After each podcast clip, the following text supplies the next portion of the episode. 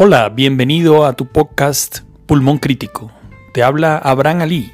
Yo soy neumólogo y hoy vamos a compartir sobre un tema supremamente importante para toda la comunidad médica y para aquellas personas que padecen enfermedades pulmonares.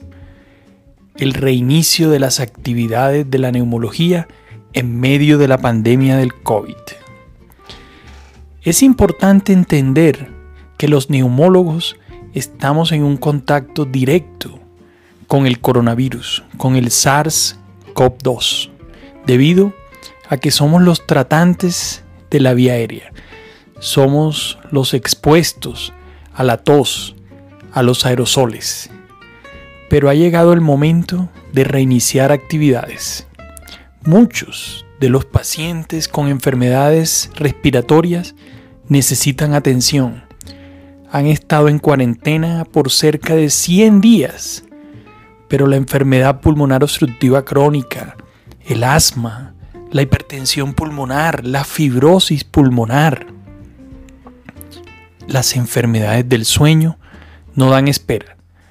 Siguen agobiando a los pacientes y en algunos casos los síntomas respiratorios tienen acongojados a muchas personas que no saben el real diagnóstico de lo que les sucede. La situación diferente con respecto a los otros países del mundo es que mientras en otras latitudes se están abriendo los servicios de neumología debido a que está disminuyendo el número de casos, en Colombia estamos cercanos a 40.000 pacientes infectados de COVID y llegando casi a los 2.000 fallecimientos.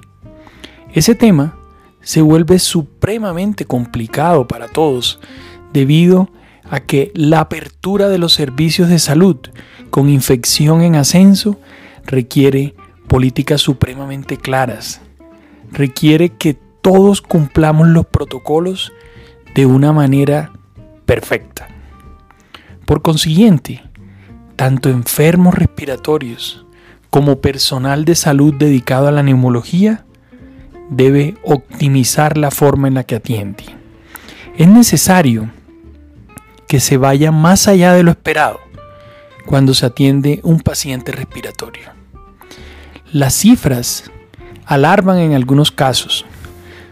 El Ministerio de Salud colombiano ha prevenido sobre los ambientes hospitalarios como sitios de riesgo pero la mayor cantidad de pacientes con enfermedades respiratorias son atendidos en instituciones ambulatorias y en diferentes laboratorios de fisiología o de sueño o áreas de intervencionismo que no clasifican en la definición de hospital. Hoy tenemos varios invitados. He querido traer unas voces autorizadas en función pulmonar, en sueño, en broncoscopia, para que nos comenten las diferentes estrategias que tienen para lograr una reapertura segura de servicios. Vamos a comenzar con el doctor William Pulido. El doctor William es neumólogo y tiene una amplia experiencia en la dirección de Gelpharma en la ciudad de Medellín inicialmente en todos estos temas relacionados con los laboratorios de sueño. Bienvenido, William. Muchas gracias, doctor Ali, por la invitación. ¿Cómo fue ese inicio? ¿Cómo fue ese arrancar de los servicios de sueño que tienes a tu cargo? ¿Qué limitaciones encontraste a nivel gubernamental? ¿Qué retos importantes se encontraron en el camino a la reapertura? Tengo la fortuna de tener laboratorios en las tres regiones más importantes del país, Bogotá, Medellín, Barranquilla. En todas fue necesario presentar un protocolo de bioseguridad muy exigente para la protección no solo de los pacientes y sus familias, sino también de todos nuestros colaboradores. Fue necesario ajustarnos a las restricciones de movilidad por la edad de algunos de nuestros pacientes, no haciendo que ellos vengan al laboratorio, sino nosotros llevando el laboratorio hasta sus casas en particular en los mayores de 70 años y en la población infantil. Esto nos obligó a hacer unos desarrollos increíbles de logística para lograr llegar a los diferentes lugares de vivienda de nuestros pacientes. El mundo del sueño va más allá de los estudios del laboratorio. También cobija un tema de la integración con la consulta de los pacientes. ¿Qué medidas has tomado en toda esa parte de la consulta o la famosa teleconsulta que nos está tomando hoy en día?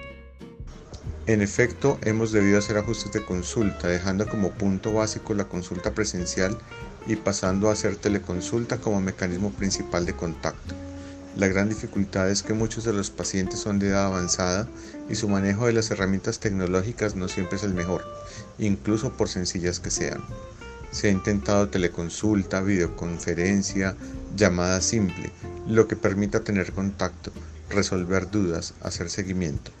Vemos que lo más importante para el paciente y la familia es sentir que hay personas al otro lado de la línea que realmente se preocupan por ellos y que están dispuestos a ayudarles en todo lo posible. Usualmente vemos la COVID-19 como generadora de gran daño, pero has encontrado ventajas, eh, situaciones que no hubieses esperado desarrollar o que lo hubiesen desarrollado dentro de varios meses o años. ¿Qué ventajas le has sacado a esta situación? Lo mejor ha sido afianzar las herramientas disponibles para control y monitoreo remoto que ofrecen las distintas compañías productoras de equipos de presión positiva. Se pueden optimizar tiempos y recursos para enfocarse en los que más lo necesitan, pacientes menos adherentes, con mayores dificultades de uso, con pobre respuesta terapéutica. También ha permitido facilitar operaciones a distancia que no requieren necesariamente de una visita formal del paciente, como por ejemplo renovaciones de orden de uso, cambios de máscaras por tiempo cumplido, por nombrar algunos ejemplos. Luego de los comentarios del doctor Pulido, seguimos con la doctora Claudia Díaz, también neumóloga, una mujer cartagenera pujante, quien en este momento es la directora científica de Neumomet. Doctora Claudia, bienvenido a este podcast Pulmón Crítico. ¿Ha iniciado usted actividades en medio de la pandemia? ¿Cómo proteges a tu equipo de salud en caso que hayas tenido este reinicio? Efectivamente, luego de la cuarentena obligatoria y a raíz de toda la disposición gubernamental que salió hacia finales de abril, nuestro laboratorio de sueño ha iniciado sus actividades de manera gradual y progresiva. Con respecto a la pregunta que tiene que ver con la protección de mi equipo de salud, creo que el punto más importante aquí para todos es la educación. Es importante que todos estemos concientizados de que la contaminación no solo puede ocurrir en la institución o el centro de salud donde laboramos, también puede ocurrir en la calle, en la casa, en el transporte público, en cualquier lugar. Entonces lo más importante es ante todo que nos concienticemos de que nos podemos enfermar en cualquier lugar y momento y por eso siempre tenemos que guardar las medidas de protección y de seguridad. Ya en cuanto a lo que debe ocurrir en el lugar de trabajo, adicional a las medidas estándar que se deben cumplir, es decir, el lavado de manos frecuente y el distanciamiento social, eh, contamos con lo que se llaman los elementos de protección personal, que no es más que el vestuario y los aditamentos que debe portar el personal dentro de su área de trabajo. Y este debe estar de acuerdo a lo que desempeñe cada trabajador, es decir, hay unos elementos que debe portar el personal administrativo, otros los médicos y otros las técnicas de sueño. Esto está claramente especificado en protocolos de consenso realizados por las asociaciones científicas y en las directrices del Ministerio de Salud. En resumen, el fin último es protegernos del contagio con elementos que nos cubran de manera apropiada de acuerdo al riesgo de exposición que cada persona tenga. Claudia, ¿y qué factores tienes en cuenta para la reapertura? ¿No crees que el riesgo es bastante grande? Con respecto a las medidas para dar tranquilidad a los pacientes que atendemos, recalco lo dicho anteriormente. El riesgo de contagio no solo se encuentra en las instituciones de salud, por lo tanto, el cuidado en casa y durante el transporte al centro donde el paciente va a realizarse el examen, ese transporte también debe ser de manera segura y se deben cumplir con las normas mínimas de seguridad, es decir, distanciamiento social y uso de tapabocas. Con respecto a nosotros, ¿qué garantías ofrecemos para que el paciente tenga tranquilidad a la hora de hacerse su examen? Bueno, varias cosas. Hemos disminuido el número de personas presentes en la institución al momento del estudio para facilitar el distanciamiento y evitar aglomeraciones. Eso es un punto importante. No podemos tener muchos pacientes en simultánea en el centro y mucho menos en la sala de espera. eso. Previamente hemos hecho una evaluación de los pacientes para asegurar que no tengan síntomas o se encuentren en riesgo de tener no solo COVID-19, sino cualquier síntoma de enfermedad respiratoria contagiosa. Y eso ha sido siempre, incluso antes de la pandemia. Es importante recordar que COVID-19 no es la única enfermedad respiratoria contagiosa, en nuestro medio hay muchas. Los pacientes son citados con horarios distanciados. Lo mismo para buscar que no estén aglomerados en la sala de espera o que haya muchos pacientes en simultánea juntos en simultánea allí presentes en la sala de espera. Y con respecto al personal que atiende a nuestros pacientes y los dispositivos o equipos utilizados, cabe decir que cumplen con un estricto protocolo de limpieza, asepsia, desinfección y esterilización. Esto garantiza que no haya contagio por el uso de dichos implementos. Igualmente hay algunas piezas que son de uso exclusivo del paciente que se hace el examen. Esto quiere decir que una vez el paciente termine el estudio, estos implementos, que son de pronto los que podrían estar más en contacto con el paciente y producir la transmisión de enfermedades, estos implementos son desechados. Esas son las medidas que podemos ofrecer para que el paciente tenga la tranquilidad de que durante su estudio va a estar seguro. ¿No crees que era prudente esperar un poco? Recuerda el tema que está aumentando el número de pacientes contagiados en Colombia. Hemos pensado que ese equilibrio entre la necesidad de prestar servicios a aquellos pacientes que no solo tienen enfermedades del sueño, sino todos los tipos de patología pulmonar, pero además tienen el riesgo de contraer la COVID-19, es un fino hilo difícil de manejar. ¿Qué piensas? Se ha hablado mucho de que reabrir servicios ambulatorios dependerá de la situación epidemiológica local. Con el panorama actual, que tenemos en Colombia y es que todos los casos van en aumento, es fácil entender la posición de querer esperar a que termine la pandemia, parecería lógico. Pero como estamos hablando de la relación riesgo-beneficio, tenemos que entender que la prevalencia de los trastornos de sueño no solo es alta, sino que también conlleva una alta tasa de complicaciones asociadas o empeoramiento de morbilidades preexistentes. Eso sin mencionar el deterioro en la calidad de vida que tienen casi que la totalidad de los pacientes que tienen trastorno de sueño. Es por ello que mi opinión es que no podemos esperar a que termine la pandemia para brindar atención a esta patología.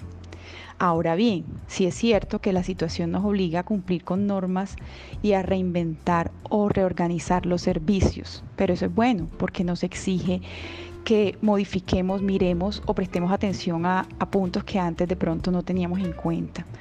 Igualmente hay que hacer un análisis juicioso de qué pacientes llevamos al centro a hacerse los exámenes. No hay que desconocer que muchos estudios se pueden hacer en casos seleccionados en el domicilio del paciente de tal manera que no descuidemos a este tipo de pacientes. La medicina, y en este caso la medicina de sueño, no puede esperar a que termine la pandemia para prestar atención a otras patologías, y en este caso la patología del sueño. Lo que debemos es reorganizarnos para brindar la mejor atención a estos pacientes y no esperar de pronto que se presenten más complicaciones por tenerlos descuidados o abandonados en esta época. Nuestra tercera invitada es la doctora Leslie Vargas. Ella trabaja como neumóloga en la ciudad de Bucaramanga. Dirige el laboratorio de sueño del Instituto Nacional del Oriente. Doctora Leslie, ¿qué medidas ha tomado su laboratorio para un reinicio seguro? Queremos saber qué hacer, cuál es su visión con respecto a esto. En nuestra institución se han adoptado las medidas internacionales para la realización de los polisomnogramas en época de pandemia teniendo en cuenta siempre en primer lugar la seguridad del paciente sin dejar atrás la seguridad de nuestro personal. Todos los procesos están enmarcados en el programa de educación que se ha hecho con el personal sobre el uso de los elementos de protección personal. Todo el esfuerzo se ha volcado hacia la realización de estudios en el domicilio del paciente, haciendo uso de la poligrafía respiratoria en la medida de lo posible, en casos de pacientes con comorbilidades cardiovasculares o neurológicas en los que sea indispensable la realización de electroencefalografía, se hacen estudios tipo 2, es decir, polisomnografías en domicilio. En el caso de las poligrafías respiratorias, el paciente pasa por el instituto a recoger el equipo. Contamos con la ventaja de que nuestra región permite facilidad en los desplazamientos. Una vez se coordina la cita de recolección, el paciente sigue las indicaciones de seguridad dentro de la institución en donde es atendido por un técnico que cuenta con los elementos de protección personal pertinentes. Al día siguiente el paciente retorna al equipo y debe, antes de retornar el equipo, desechar la cánula nasal en su casa en una bolsa aparte siguiendo las indicaciones que le da el técnico. El equipo que devuelve es sometido a desinfección según las indicaciones del fabricante. En el caso de los polisomnogramas tipo 2 o polisomnografía domiciliaria, las técnicas asisten con elementos de protección personal completos, hacen la conexión del paciente y al momento de salir de la casa eh, del paciente o del, sitio de, la vivienda del paciente desechan estos elementos de protección personal en unas bolsas eh, indicadas y al día siguiente asisten al retiro siguiendo exactamente el mismo proceso. Leslie, el tema más controversial, interesante o preocupante es el tema de la polisomnografía con CPAP. Se ha hablado de más aerosoles, de riesgo global. ¿Nos puedes contar un poco qué hacen con respecto a este tipo de intervención? Para la realización de las titulaciones de CPAP se han dado prioridades, dependiendo de la patología del paciente. Sin embargo, hay que partir de que un paciente que tiene una apnea del sueño grave ya tiene una prioridad alta. Obviamente, aumenta esta prioridad acorde con la comorbilidad. Es decir, un paciente que tiene una apnea del sueño grave y una arritmia cardíaca para nosotros es prioritario. De igual forma, hemos tenido casos de pacientes que requieren ventilación, em, por ejemplo, pacientes con enfermedades neuromusculares que no nos dan chance de esperar un tiempo prolongado. Se hace entonces un cuestionario de detección de síntomas y factores de riesgo. En quienes ese cuestionario puntúa alto, se le aplaza el estudio. Muchos pacientes ante la duda optan por hacerse pruebas diagnósticas ellos mismos para salir de la sospecha y nos envían los resultados. En caso de no contar con una prueba previa, todos los pacientes son tratados como potenciales infectados asintomáticos. Al igual que con los estudios basales, se están haciendo estudios de titulación domiciliarios, es decir, con equipos de autocipap. Y se sigue el mismo proceso eh, que con los estudios eh, simplificados o de poligrafía respiratoria que mencionaba previamente. Los equipos eh, se, le, se le entregan al paciente en el momento en el que él asiste al instituto, siguiendo todas las rutas seguras y los equipos, eh, este tipo de equipos se utilizan con intervalos de 72 horas con el objetivo de minimizar el riesgo de que actúe como un comité. En determinados casos es indispensable la titulación en el laboratorio de sueño. Se citan máximo tres pacientes y por disposición eh, de las habitaciones en nuestro instituto esto permite que queden completamente separados y se permite aireación a través de ventanas abiertas. La técnica cuenta con todos los elementos de protección personal necesarios y durante la titulación se procura que no entre a la habitación del paciente a no ser que sea estrictamente necesario. No estamos utilizando máscaras no ventiladas, como se ha dicho en algunas, em, en algunas indicaciones de normas internacionales, ya que es muy difícil conseguir este tipo de máscaras, son muy costosas y realmente escasas. Sin embargo, sí estamos escogiendo máscaras que tengan poca dispersión, lo cual está escrito en algunos artículos ampliamente conocidos. Eh, voy a dar algunos ejemplos, debo nombrar las marcas, pero eh, básicamente pues pueden haber otras con las mismas características. Eh, sin embargo, por dar un ejemplo claro, hay un artículo donde describen como la máscara 4R de Resmed y que de la línea nueva podría corresponder a una F20, tienen unos diseños que hacen que la dispersión del aire exhalado se haga a, una menor distancia comparado con otro tipo de interfaces, permitiendo así una mayor seguridad. Todo el material que es desechable se descarta y lo demás se desinfecta según las indicaciones del proveedor personal que hace la desinfección de la habitación cuenta con los elementos de protección personal necesarios y de tal manera que se, garantiza la seguridad del paciente y de nuestro personal también. Nos acompaña la doctora María Angélica Basurto. Ella es neumóloga, sonóloga, tiene entrenamiento en España con el grupo de Vitoria en este tema de la somnología. Dirige actualmente el Laboratorio de Sueño de la Fundación Neumológica Colombiana en Bogotá.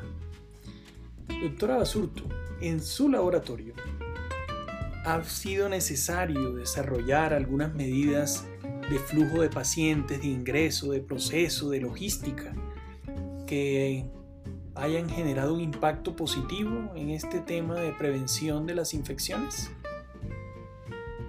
En el laboratorio de sueño hacemos, eh, hemos hecho las modificaciones con respecto al ingreso de los pacientes, donde se verifican los síntomas, si han tenido contactos, se mide la temperatura, eh, no pueden ir con acompañante a menos que sean niños, eh, ingresan, se hace el lavado de manos, ingresan directamente a la habitación y se hace la conexión em, con el técnico con todos los equipos de protección personal.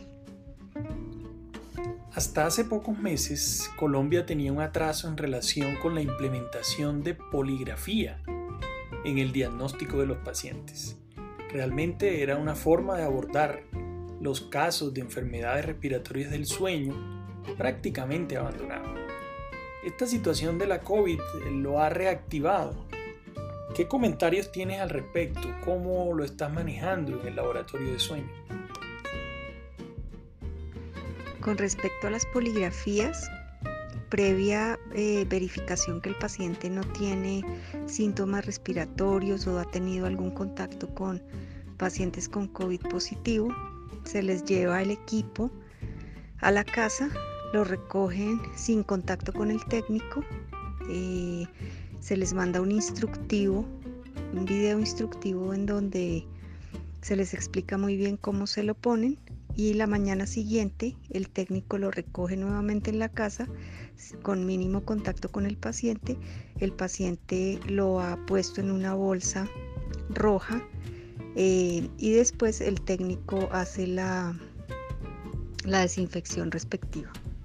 Con el autocipap se hace la verificación eh, previamente mencionada, el paciente va a la Fundación Neumológica y un técnico con todas las medidas de protección personal entrega el equipo, hace la medición de la máscara, pero em, la adaptación al CIPAP la hace con el CIPAP apagado, eh, gastando el menor tiempo posible, simplemente verificando que esa sea la máscara que el paciente siente cómoda y al día siguiente el paciente o a los tres días el paciente devuelve el, equipo en la neumológica mm, y el técnico hace la desinfección recomendada.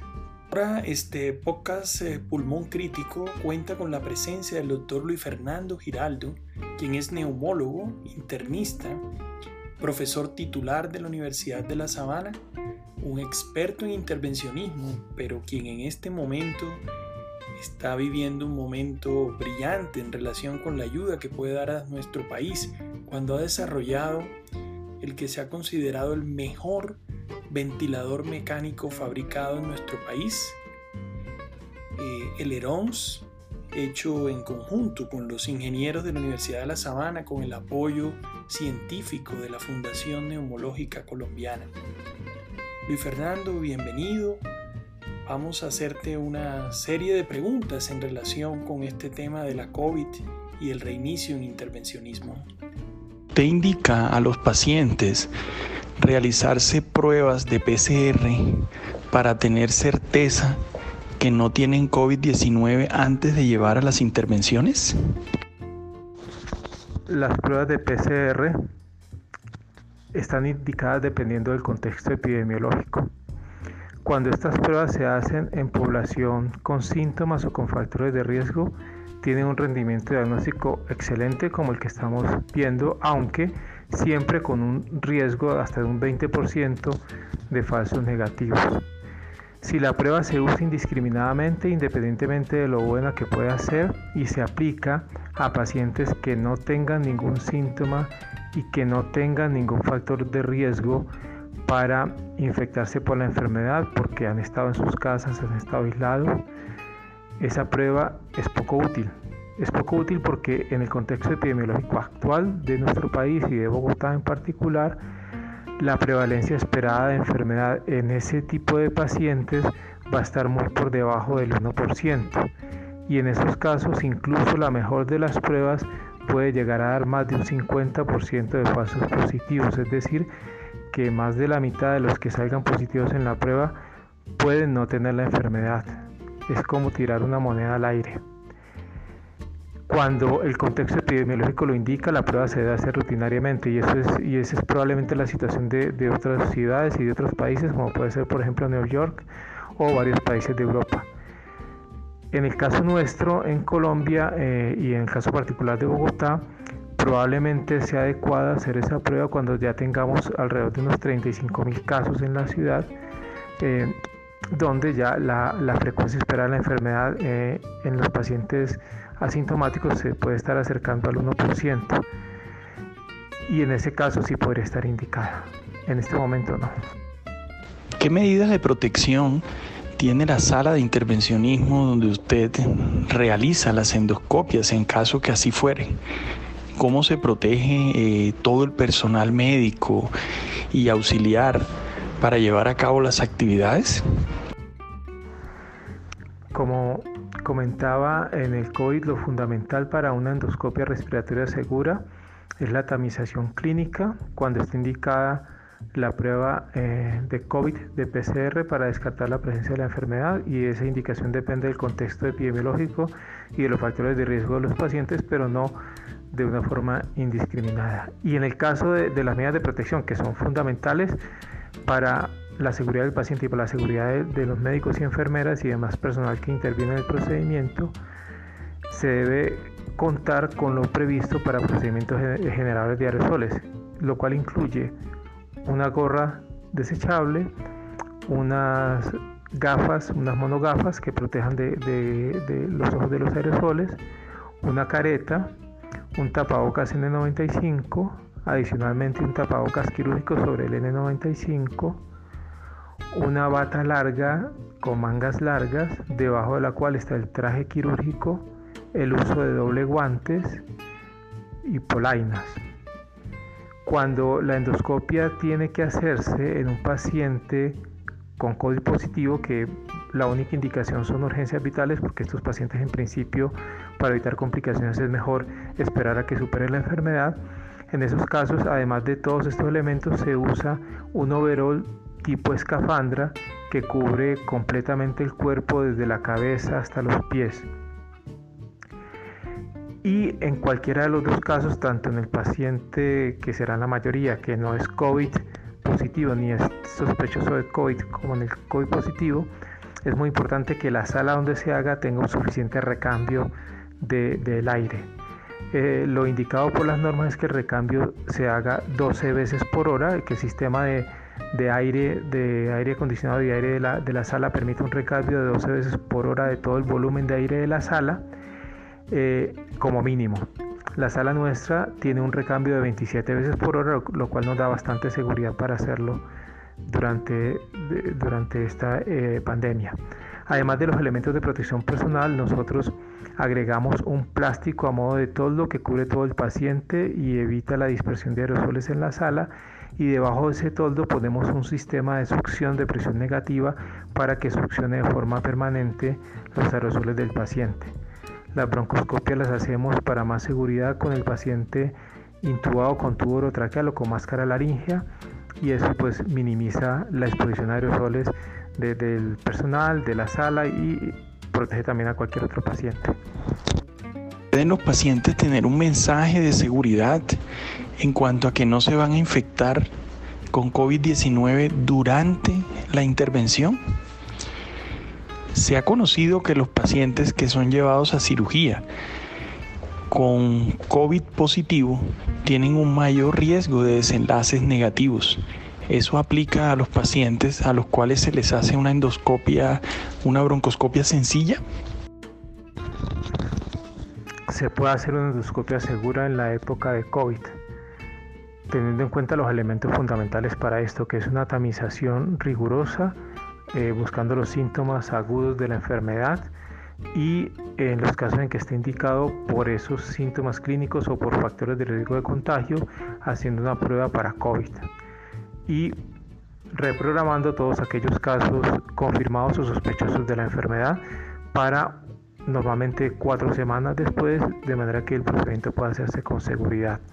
Cuando se hace una adecuada tamización clínica, eh, y eh, en aquellos casos con indicación también una prueba de COVID, el riesgo de que se complique eh, cualquier procedimiento, pero mucho menos una endoscopia, es mínimo y no, no habría por qué temer esto. los problemas se presentan cuando no se hace una adecuada evaluación clínica y paraclínica de los pacientes antes del procedimiento. Entonces es fundamental esto que normalmente lo hacemos mediante llamadas telefónicas eh, en 40, 24 o 48 horas antes del procedimiento. También ayuda que los pacientes que vayan a ser sometidos a algún procedimiento endoscópico de la vía aérea o de otro sistema o quirúrgico, pues eh, tengan un autoaislamiento personal en los 15 días anteriores antes del procedimiento con el fin de tener mayor garantía de que no haya habido ningún riesgo de contagio por la enfermedad. Si se toman esas precauciones, la endoscopia respiratoria será segura, no pondrá ningún riesgo ni al paciente ni al personal de salud y permitirá hacer un diagnóstico que normalmente es para una enfermedad importante porque las broncoscopias y las endoscopias respiratorias pues usualmente se piden en pacientes en los que esto es importante para evitar que progrese una enfermedad que pueda poner en peligro su vida o su salud. Nuestro último invitado es el doctor Carlos Aguirre Franco. Él es internista de la Universidad del Rosario y neumólogo de la Universidad de La Sabana, actualmente director del Departamento de Educación de la Fundación Neumológica Colombiana y dirige de modo brillante el Laboratorio de Función Pulmonar. Tiene una amplia experiencia en todo el tema de los procesos relacionados con las pruebas de función pulmonar que tanta necesidad tenemos de ellas y mucho más nuestros pacientes. Bienvenido a Pulmón Crítico, doctor Aguirre. Doctor Aguirre, las pruebas de función pulmonar han sido clásicamente consideradas como productoras de aerosol y el hecho de soplar dentro de un equipo genera la sensación de riesgo para los pacientes e incluso algunos médicos tienen esos temores. ¿Nos podrías contar un poco ¿Qué visión tienes de la situación? ¿Eso es cierto o existen formas de atenuar ese riesgo? Las pruebas de función pulmonar, al hacer que los pacientes respiren más rápido o más profundo y más fuerte, realmente generan una proporción mayor de aerosoles si la comparamos con eh, actividades de la, de la vida diaria. Sin embargo, también es cierto que las medidas de protección que se instauren dentro de los laboratorios de función pulmonar son útiles y evitan de manera eficiente el contagio. En nuestro laboratorio de función pulmonar hemos mantenido la actividad con pruebas de varios tipos y hemos hecho seguimiento a pacientes encontrando que realmente no hemos tenido contagios y nuestros técnicos también se han mantenido sanos. Esto quiere decir probablemente que aunque hay un riesgo un poco mayor que en el día a día, el riesgo puede ser contenido con buenas medidas de protección. Pruebas de función pulmonar están realizando en este momento los pacientes pueden llamar a pedir qué tipo de pruebas, los médicos que requieren evaluar pacientes que tienen la necesidad real de tener evaluaciones pulmonares para preoperatorios o para situaciones relacionadas con el cáncer pulmonar, pueden acceder a las pruebas de función pulmonar. Mantenemos el servicio de función pulmonar abierto realizamos espirometrías, capacidad de difusión de monóxido de carbono, volúmenes pulmonares, gases arteriales, fracción exhalada de óxido nítrico y prácticamente hemos restringido solo las pruebas de ejercicio, tanto para broncomotricidad como para ergoespirometría y la prueba de broncomotricidad con metacolina al considerarlas eh, mayores generadores de aerosoles, mm, por lo que hemos pensado que solamente las realizaremos en caso de extrema urgencia. Esto, por ejemplo, aplica para la evaluación preoperatoria de pacientes con cáncer pulmonar o trasplante pulmonar o cardíaco en quienes realizamos la ergoespirometría con todas las medidas de bioseguridad del caso sin que hayamos tenido problemas. Hemos llegado al final de este podcast con cinco invitados que tienen amplios conocimientos en los temas tratados. Inicialmente, toda la parte de sueño, del abordaje del laboratorio. Posteriormente, el análisis relacionado con la broncoscopia y las pruebas de intervencionismo de las más simples a las más complejas. Y finalmente, las pruebas de función pulmonar, el laboratorio de respiración, el laboratorio de fisiología. Espero que este número del podcast haya sido útil para muchas personas que lo puedan escuchar, aplicar en, en sus instituciones, principalmente los neumólogos que lo puedan apropiar en Colombia y en Latinoamérica. Es un gusto, te habló tu anfitrión Abraham Ali y nos vemos pronto.